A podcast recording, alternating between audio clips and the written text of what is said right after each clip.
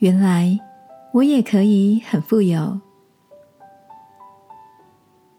晚安，好好睡，让天父的爱与祝福陪你入睡。朋友，晚安。今天的你一切都好吗？朋友安娜是一个手机遗忘的重症患者，常常听到她用无辜的眼神问着大家。有没有看到他的手机？安娜说，她前天晚上特别找了一家网络上五星级好评的餐厅，准备好好享受全家一起外出用餐的时光。没有想到，要出门前又找不到手机了。安娜懊恼的跟家人说：“啊，对不起，我又忘记手机放在哪里了。”老公说：“没关系，还好今天时间不赶。”哥哥天真的说：“妈妈没有关系，我们陪你找啊。”妹妹则是不发一语的，想了一阵子之后，说出：“她刚刚好像有瞥见手机的身影。”在一阵混乱之后，终于在沙发的缝隙中找到被遗忘的手机。于是，全家人发出欢呼的声音，快乐的出门用餐。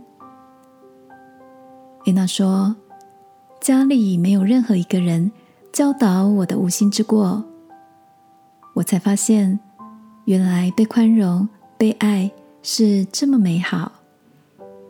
过去，我曾经是一个只要对方一犯错，就像抓到小辫子，肯定要让他知道的。”其实，在我自己失误的时候，我也期待被理解、被原谅。亲爱的，你是一个对自己或对别人都很严苛的人吗？还是你也是在生活中常常懊悔自己的小错误呢？我很喜欢圣经说，要以恩慈相待。彼此饶恕，能给予恩典，表示我们内里很富有，不是吗？愿我们也能够活出按照天赋的样式，给予恩典、慈爱相待的人。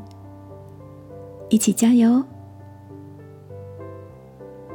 亲爱的天父，我是何等的蒙恩，能原谅人，也被原谅。